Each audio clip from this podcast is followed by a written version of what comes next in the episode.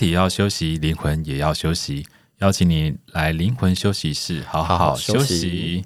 我是现代萨满 Leslie，我是冥想老师 Zen。这一集比较不一样，我们要来介绍一下一个非常棒的活动。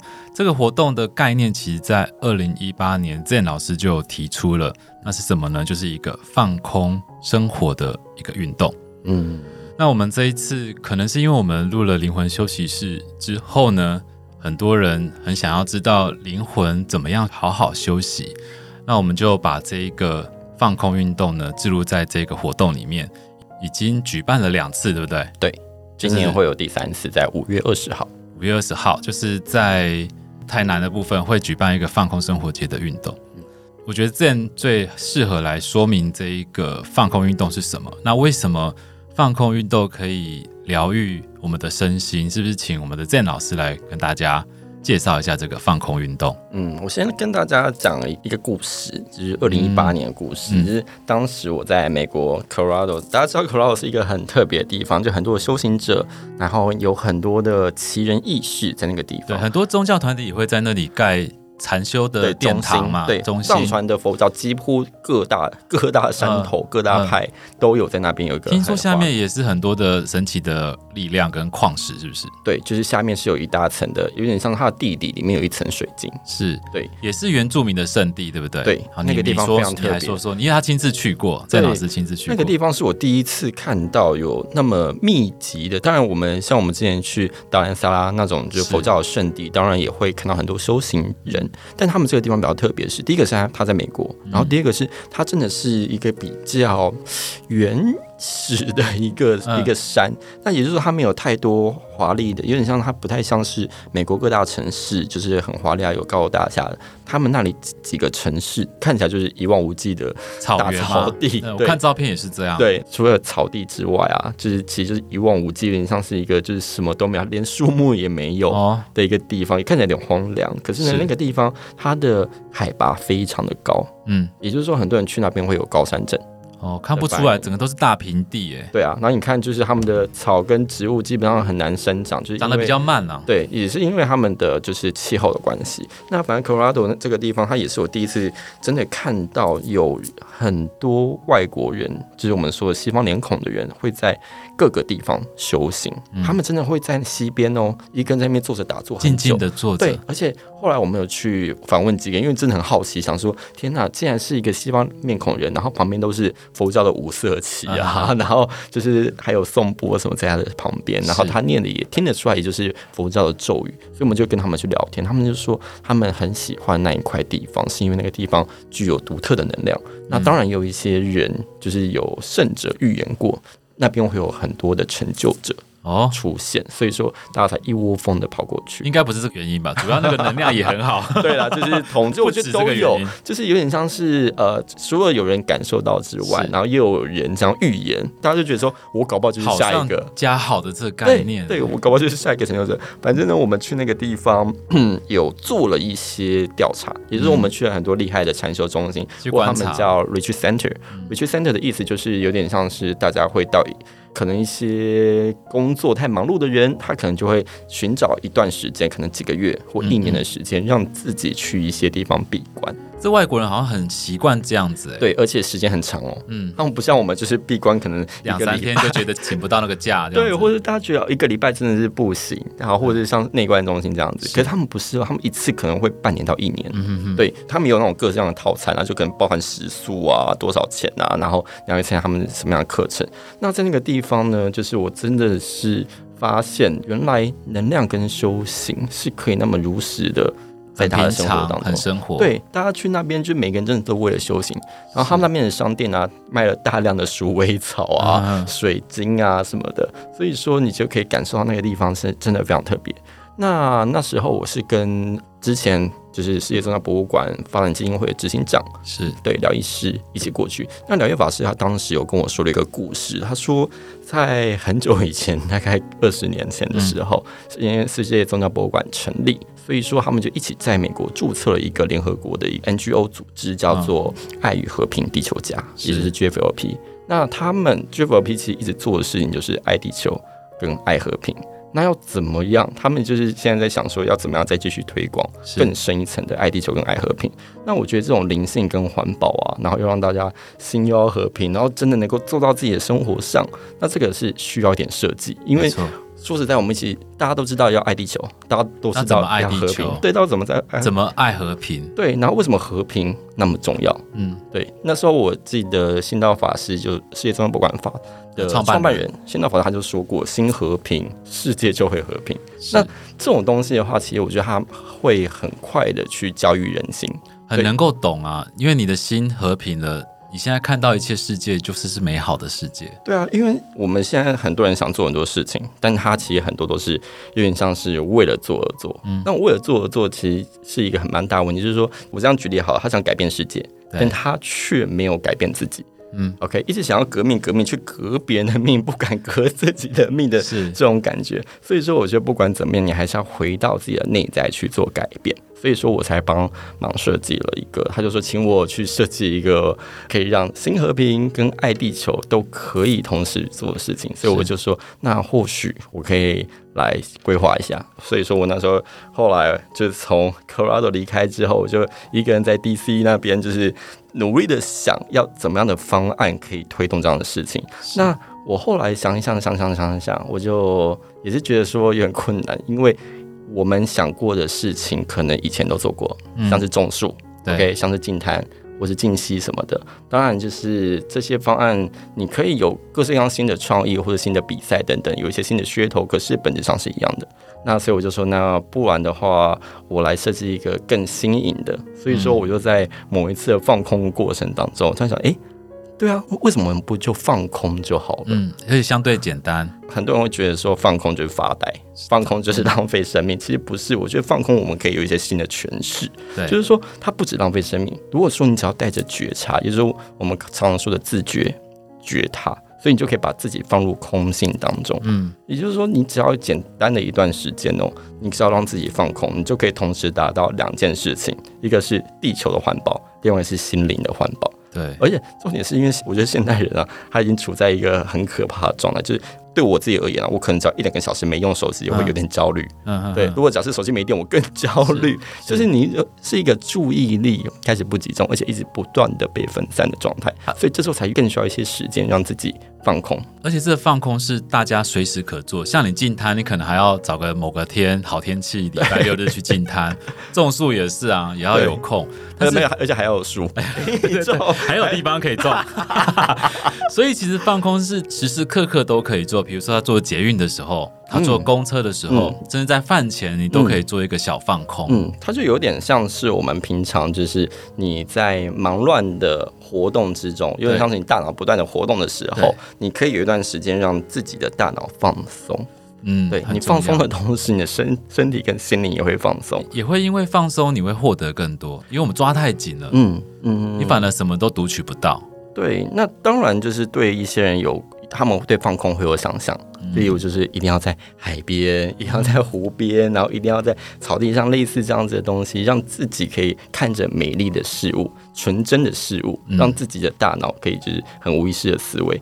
其实这个是我们哺乳类大脑的特色，就你一定要就进入放空的状态哦，你才可以启动你的弹性思维。嗯，因为我们大脑流程下其实是既定的，就是啊，假设问题出现，你会找一个就是原本的那种解决模式，但你后来发现原来原本解决模式没办法处理的时候，你你会干嘛？有点像宕机。嗯，对，你会不断的陷入回圈啊，那怎么办？怎么办？怎么办？怎么办？这样子。但如果说当你愿意放空的时候，反而给自己大脑一些弹性。这时候弹性思维就出现了，你的潜意识里面的资料库啊，它可以干嘛？它可以自由的运作，那他们就会开始去互相连接，而真正的帮助你找到解决之道。所以说，不管是你要用什么样的方式看着自然美丽的事物，或者是听着音乐，或者是真的就什么都不想，一个人躺着，这样子的放空，其实都可以协助你的大脑去做重整。嗯，所以就是我觉得放空有各式各样的好处，那只是说放空的氛围很难去复制出来，或是说。让我们去达到放空的状态，是自己要开始练习。他唯一的困难就是他要如何在艰难的环境嘛，也能够放空。就是你要在各式各样的情况之下，你都能够放空。对，那到底要怎么样才可以做到这样的事情？我觉得你要先理解，就是嗯。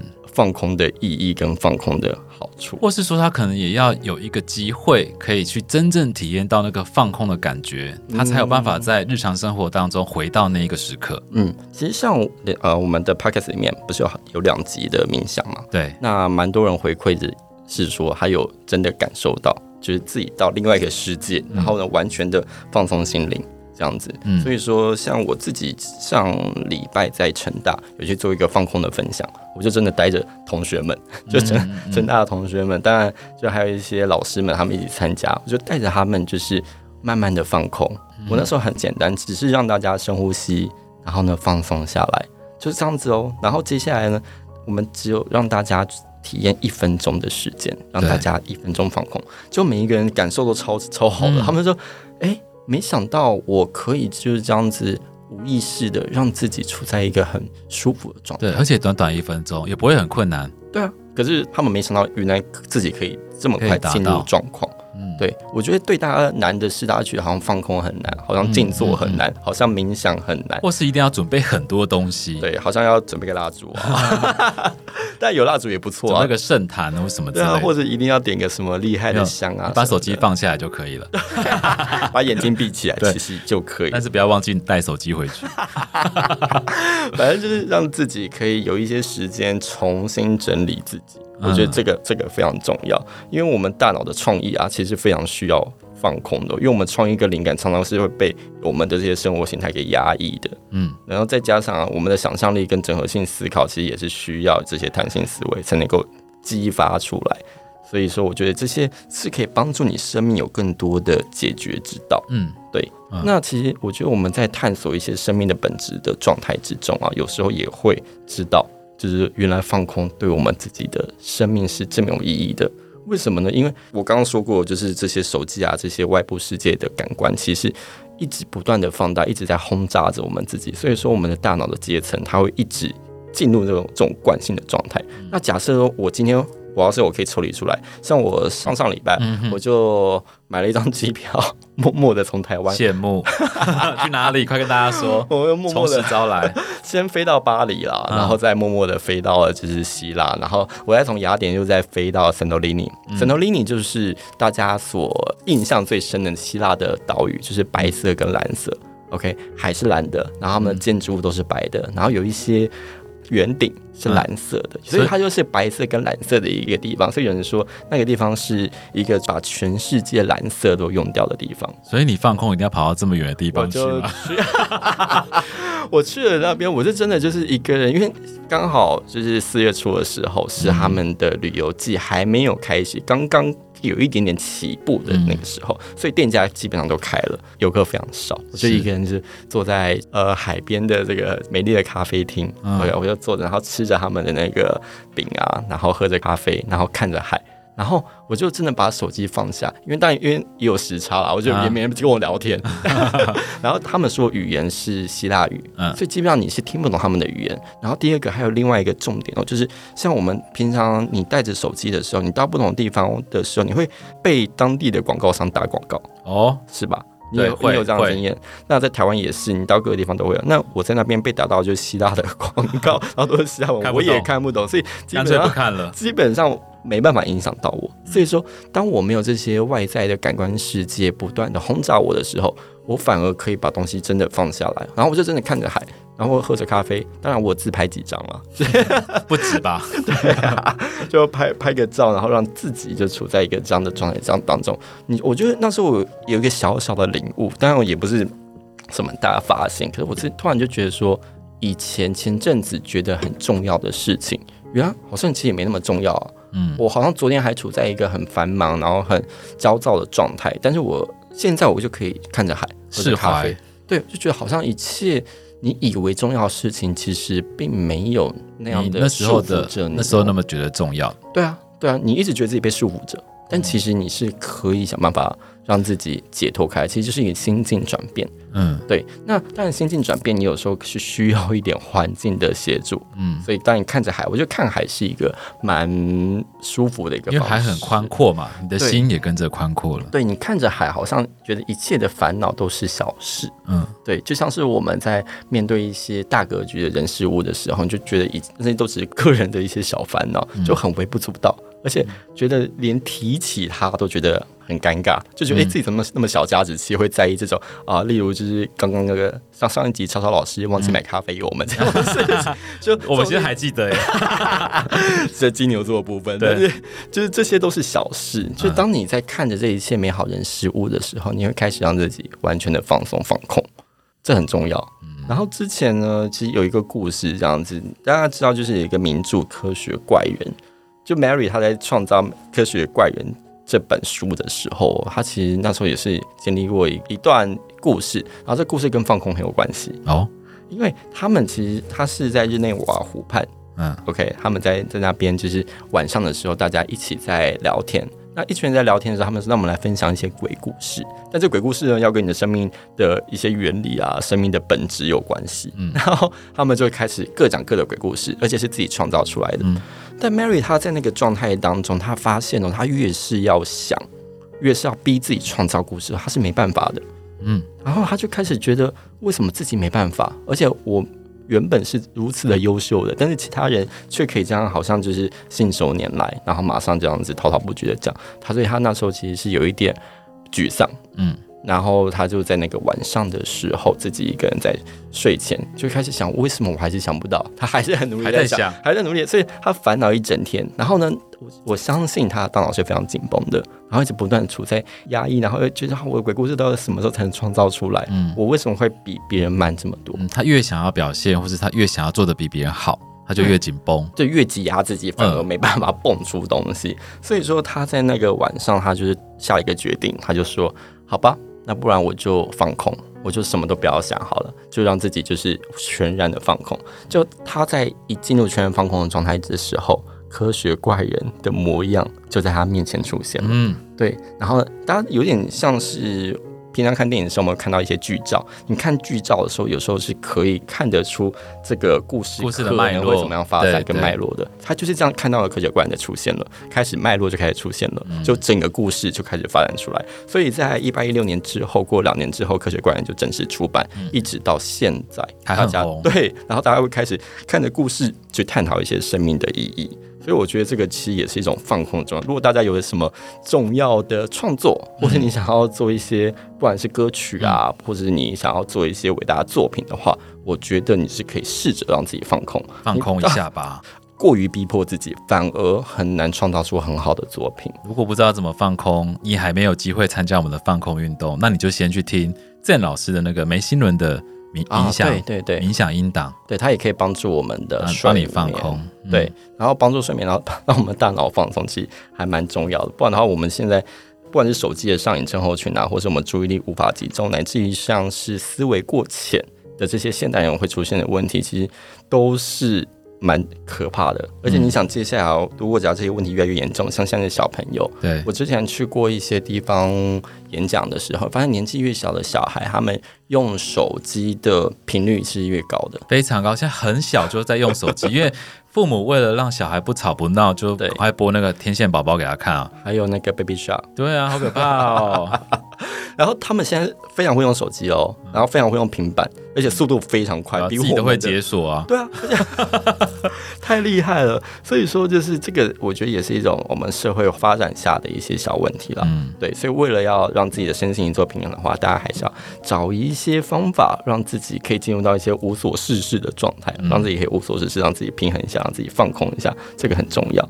那后来我记得我们在放空生活节开始推广的时候啊，我们第一次是找了一些人来唱歌，一些歌手。然后呢，歌手来唱歌的时候啊，我们也会结合一些永续的精神在里面，包含 SDGs。我们会从 KK Bus 跟未来天下一起推出的永续歌单里面来去找一些相关的歌曲，所以让大家像是可以唤起大家对永续以及对自然生活的一个向往的那些歌。嗯，所以其实放空跟永续的连接也是很有关系的，对不对？对啊，就是我们真的是要爱着地球，爱着这个世界。像是我们在放空的时候，你会觉得自己跟万事万物其实是相互连接。嗯，因为你为了自己，这是比较小的。当你的心怀在这个世界的时候，你的视野也会不一样，更有力量去面对。对。对那像是我们里面有个讲者，他曾经有说过，就是当你好好的去跟这个世界重新连接的时候，你会感受到大地之母的爱。嗯，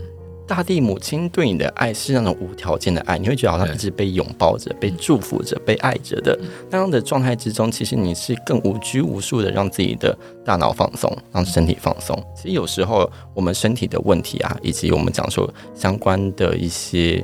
内在的问题的浮现，其实都是我们过于紧绷。但当你一放松的时候，发现，哎，原来这些都是小问题。对，原来自己有办法可以处理的。所以说，不管怎么样，就是我那时候就开始发想一个放空生活节的运动。那放空生活节的话，我们之前有。过一些新的合作，像是我们跟素食小夜市，对，我们找找了很多的就素食的摊车，对，身体的放空也是很重要哈。对，透过素食来放空身体。对，所以放空生活节，我就想，我就想说让它可以更丰富一点，所以我们就除有请歌手来唱歌之外呢，我们还有一些素食小夜市，还有一些我们讲说。创意市集，一些文创市集，所以大家可以有逛有吃，然后可以在草地上听着音乐，然后跟着大家一起放空。我记得那时候有几个小朋友，就是年纪都很小，就是那种家庭的客人，他们就是大家一起坐在草地上，然后跟着台上老师们的分享，就在那边坐着，然后一起放空，嗯、然后真的是那种微风徐徐的吹来，那大家就进入一种很舒服的，嗯、那时候好像大概几分钟的时间，嗯、就完全处在一个。很舒服，而且很放空。主办单位还觉得这个感觉很好，又重复做了两三次进行。我想说，哎、欸，时间也要来不及了耶。对，那时候我记得我有邀请你上台，对，对你上台那时候，你要跟大家讲你跟谁合作？我们跟我们的陈红老师一起合作，因为我们想说素食嘛，总是要做一道好吃的东西，是他们在家里可以煮的。嗯，所以我们就在上面跟老师一起做了一道菜。然后做完之后呢，我们就请老师跟我们就一起可以对着。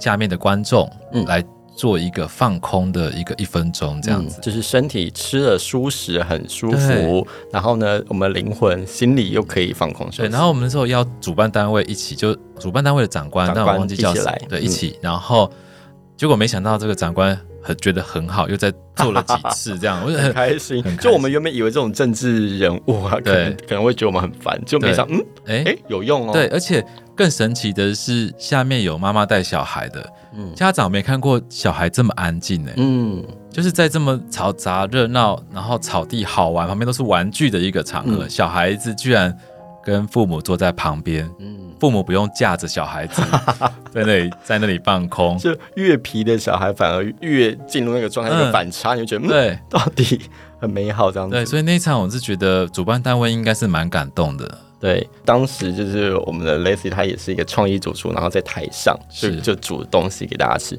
所以我觉得就是身体真的要照顾，我们平常一定要尽量多吃一些健康的食物。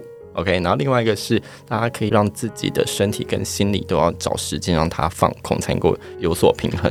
那我们这一年的话是在五月二十号，二零二三年的五月二十号，会在成功大学。我们跟在台南吗？对，我们 对台南的成大，然后我们会在未来馆。举办这个放空生活节，那我们这次比较特别是叫做永续放空生活节，因为我们跟成大的社团永续创新社一一起合作。那当然，我们这次有结合了非常多的单位，包含是 SDSN，还有一些三五零等等国际组织，以及未来智慧工厂。那当 GFOP，然后世界中央博物馆发展基金会大家一起加入的时候，这个活动就变得非常有，特色，它就跟以前的那种学生活动不一样了。我们会觉得它更有力量，或者我们讲更有能量。主要是我相信大家应该是看到了放空对这个世界、对未来的我们的帮助，所以其实很多的基金会跟单位就一起就很想要来做这一个呃活动，嗯，而且他会。发现就是它真的是对你的身体有很巨大的帮助。嗯、像我们那时候有请到中医师来跟大家分享，对，他就说这些其实五行啊、五色啊，其实都对应我们身体的这些各式各样的脏腑。然后我们各式各样的脏腑其实也都需要好好的放空，放空有点像是我们进入禅修跟静坐的状态，还可以很快的去调频。所以我们身体各个脉轮也会很快的平衡。对，所以说我们到时候五月二十号当天呢，除了有市集之外，也有歌唱演出，嗯、然后呢也会我们类似于一样还是会上台煮东西。对啊，除了煮东西，来试吃一下，对，免费让大家试吃，对，对，对，对，好吃的食物也很重要，吃很开心也很重要，最后让大家非常幸福。嗯、那接下来我们也会有一些专家的讲座。以及电影的播放，所以相关的活动欢迎大家可以五月二十号大家一起来成功大学一起玩。因为我们自己发现，我们的听众有很多人其实一直很想要学习静心、学习禅修，但是因为我们真的有一点忙，然后我们还没有整理出一个禅修的专业的课程。但是呢，我们有。跟很多单位合作，像这样的一个简单静心，你随时随地可以做的一个静心活动，我就觉得大家就很适合来参加。嗯，你透过这个放空运动的学习，一点一点的体验这个静心的感受的时候，你逐渐的在家里面，你就可以有一个基础的一个状态了。嗯，邀请大家就是五月二十号的时候，真的要来体验这一个放空运动，从吃，从听。从你真正的去体验这个静心，来感受到什么叫做一分钟的放空呢？什么是真正的心的一种宁静？嗯，而且体验完之后，可以把这些能量、好的能量带回去，好的习惯带回去，真正的让你的生活做出改变。嗯，没错，因为真正这种静的力量是要每天累积的。嗯，你透过来学习了一点点的这种静心，然后每天有空静心，有空静心，嗯，你有一天你就什么都懂了。当然，我也希望未来我们可以多推广一些这种相关的课程了。哦，对，如果现场听众有那种也是大型的单位，嗯，你们对于这个放空生活节也是很有兴趣的时候，也是可以邀请。因为我们上天在台中，这在台南，嗯、我们期待各个县市 单位、县市政府或是县市的一些等等，对对，企业单位，就是你们有对这个有兴趣，也符合你们的呃企业理念的话，其实也可以找到我们。我们可以去你那个都市城市来举办这个放空运动。对啊，我们一起让这个世界更好，我们让自己更好，我们让生活永续，自己的生命也会永续，地球也才会永续。真的非常棒。好，那就祝福大家有一个美好的生活。要来参加哦，一起放空，拜拜，拜拜。